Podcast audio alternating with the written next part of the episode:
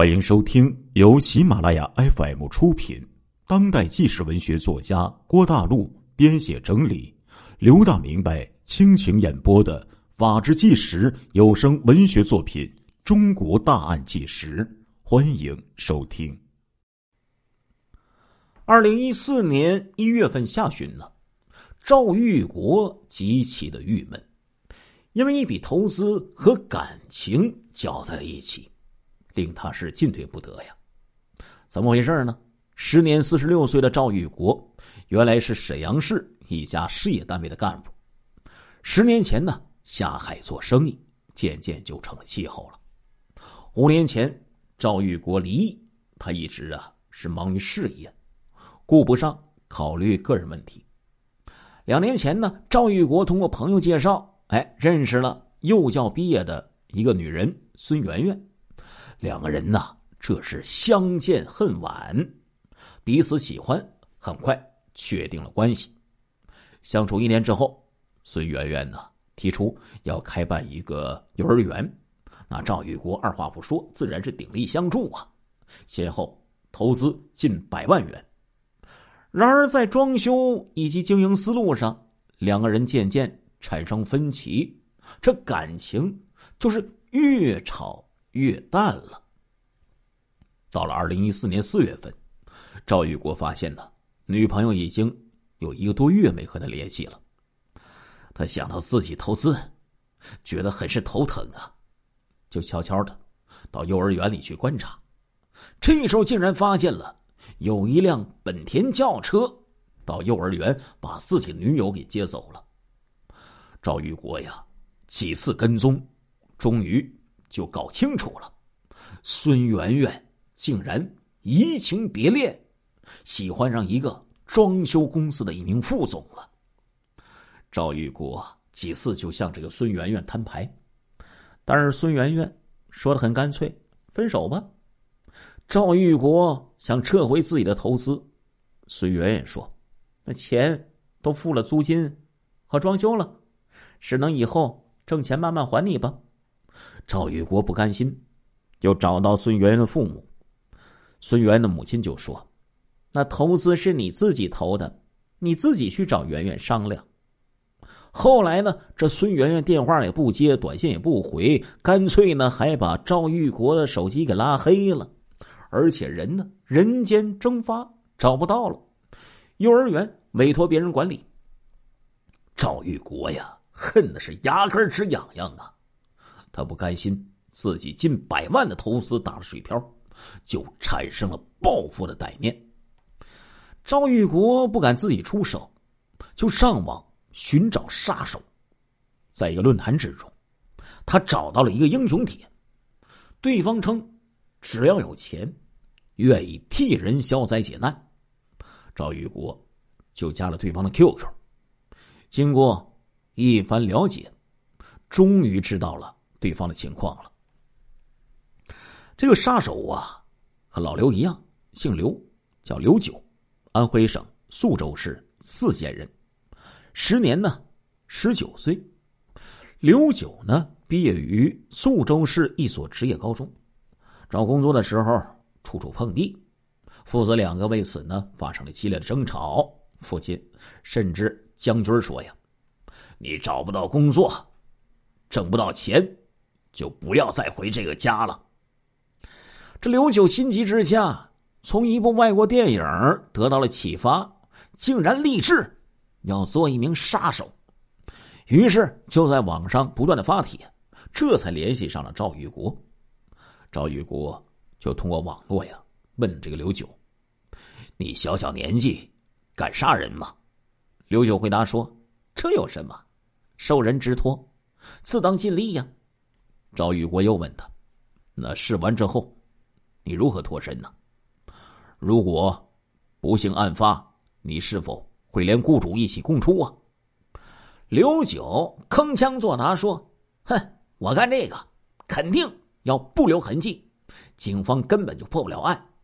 就算是警方万一破了案，你放心，做我这行的也要遵守规矩，绝不能供出雇主的。”刘九的话，就让赵宇国感觉到，这个年轻的小伙子似乎是职业这个专业性特别强，训练有素啊，而且很有职业操守啊。赵玉国呢，又和这个刘九啊，就进行了几次视频，发现此人确实是面露凶光啊，不是和善之辈啊。于是就和刘九进入了实质性的谈判。经过几次讨价还价，最终以八万元的价格，双方就把这个成交了。随后，赵玉国给刘九就发去了孙媛媛的照片还有住址等信息，并且介绍了孙媛媛日常活动的路线。赵玉国怕这个刘九找不到孙媛媛，又提供了孙媛媛新男友所在的装修公司的地址。两人约定，刘九啊尽快赶赴沈阳，由赵玉国提供凶器。事成之后，赵玉国一次付清全部费用。五月十六号。赵玉国又一次来到孙家去找孙媛媛，遭到孙媛媛母亲大骂。孙媛母亲说：“你这个人呐，就是一只赖皮狗。我女儿不喜欢你了，你还缠着他干什么？你不要让我瞧不起你。”赵玉国愤怒的喊：“我不想缠着他，可是他还欠着我的钱不还。”孙媛母亲一把就把他推出门外。害得赵玉国呀，在楼梯上还摔了一跤。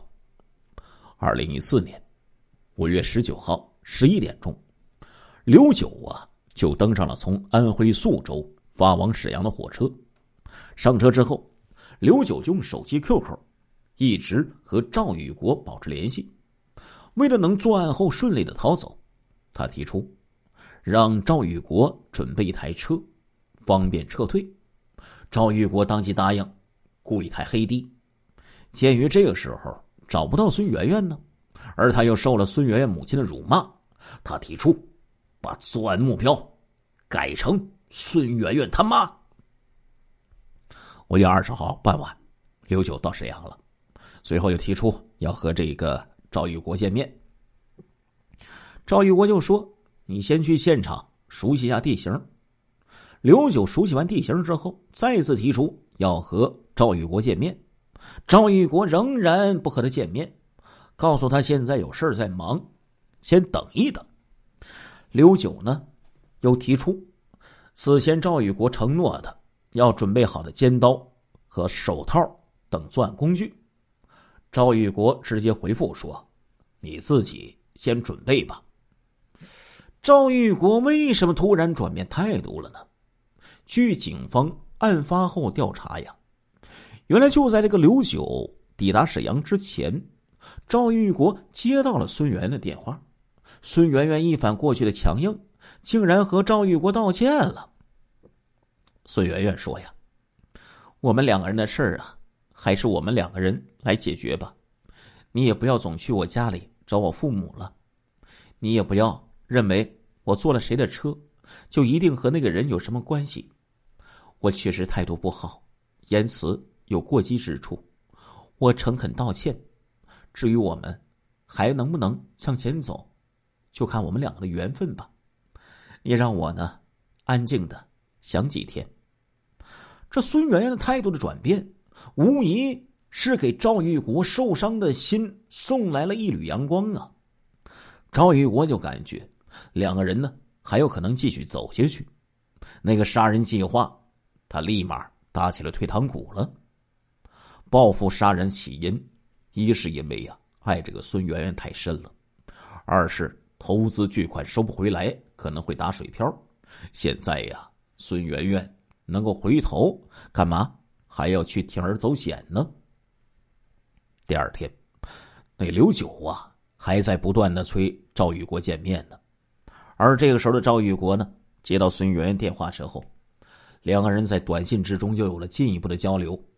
孙媛媛承认了自己在幼儿园的经营思路上有一些偏颇，现在生源招不上来，才感觉到赵玉国的意见还是比较现实的。面对刘九的催促，赵玉国毫不犹豫的哎，采取了把刘九给拉黑，取消这次报复计划。这刘九突然发现 QQ 好友中怎么没有了刘这个赵玉国了呀？这是两个人唯一的联系的方式啊！他再次申请加赵玉国为好友，但是赵玉国现在呀根本不予理会呀。刘九蒙圈了。从安徽老家出发的时候，刘九只带了一点路费，那还是找一个同学借来的呢。到了沈阳之后，去掉住宿费，再加上吃了两顿饭，身上已经是所剩无几了，就连回安徽的路费都没了。这雇主失联，生意泡汤，十九岁的刘九彻底就慌了神儿了。原本这刘九啊，还想着。赚回那八万元呢，可以在父母面前挣回面子。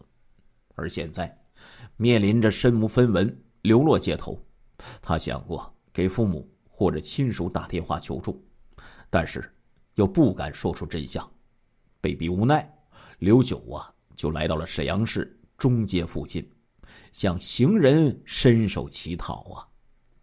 我出来打工，被小偷给偷了，现在身无分文，回不去家了。你们帮帮我吧！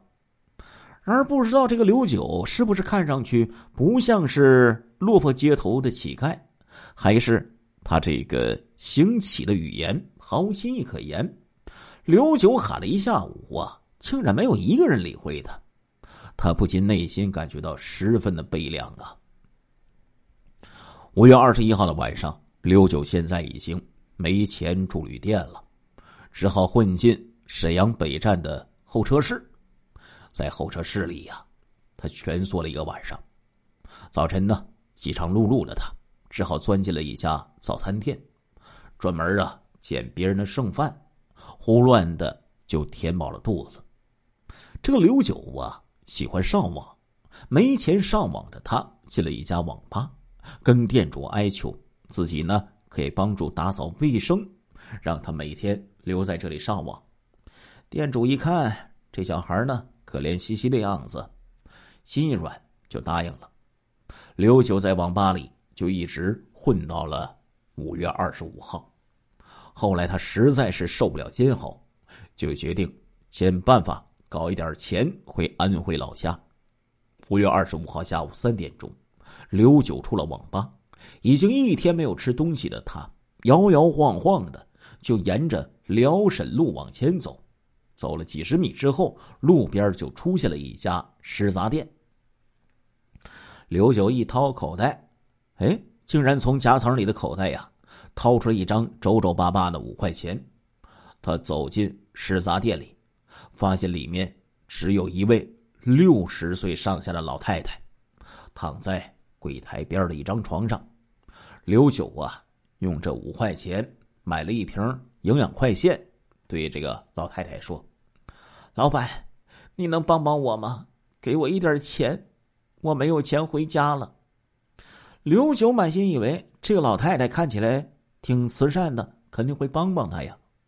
然而出乎他意料的是，老奶奶竟然倔强的回了一句：“没钱，不给。”刘九这一下子就有些恼火了，他一把掏出口袋里的水果刀，上前一步就说：“你到底给不给？”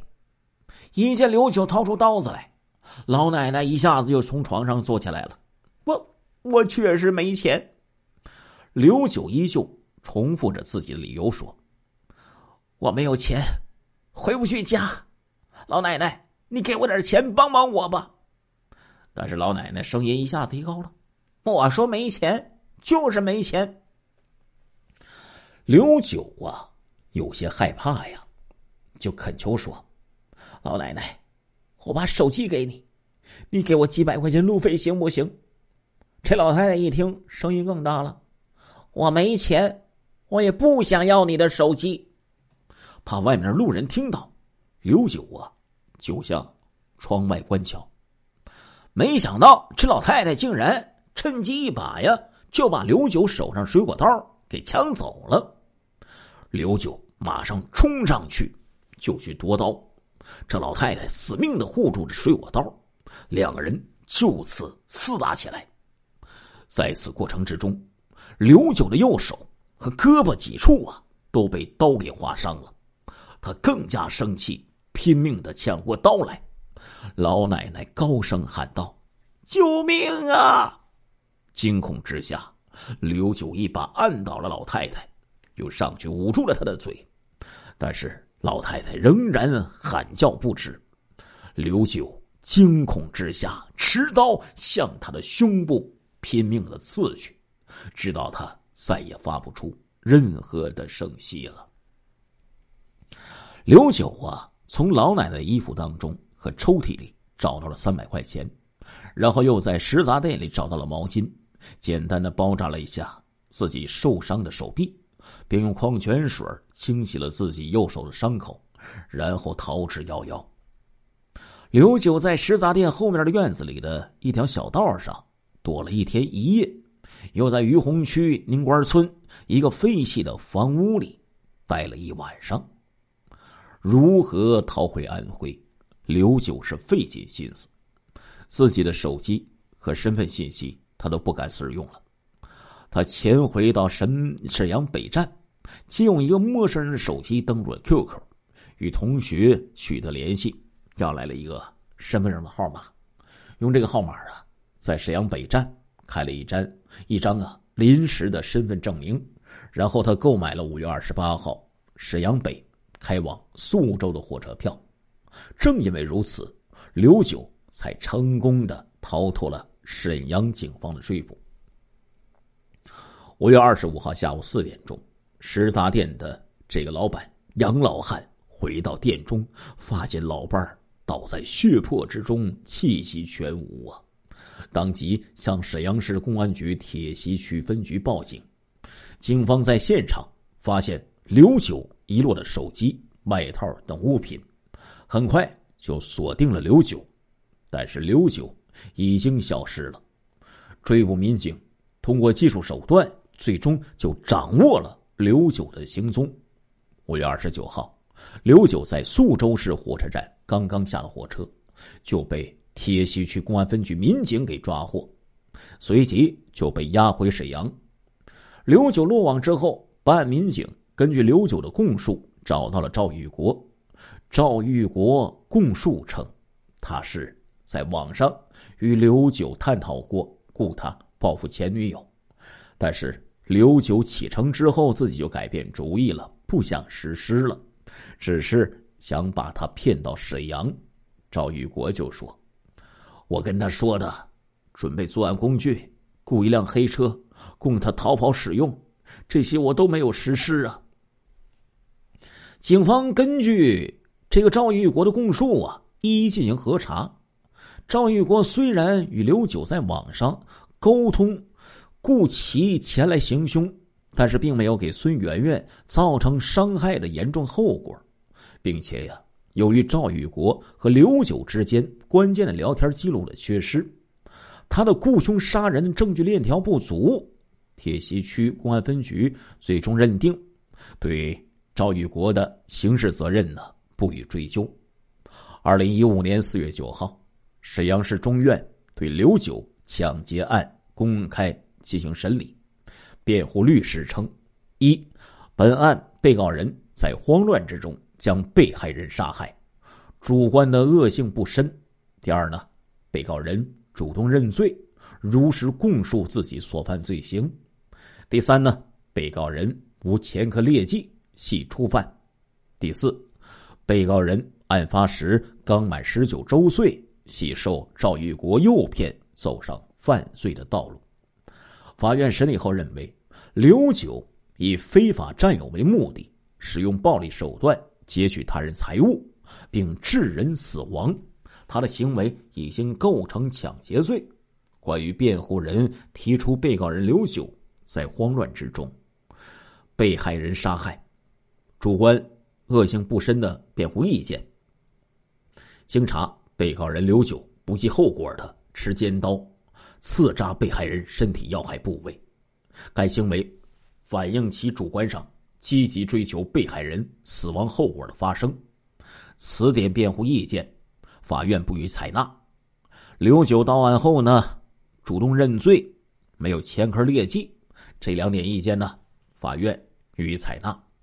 关于辩护人提出刘九受赵玉国教唆走上犯罪道路的辩护意见，经查，刘九确系受赵玉国教唆到沈阳报复孙媛媛。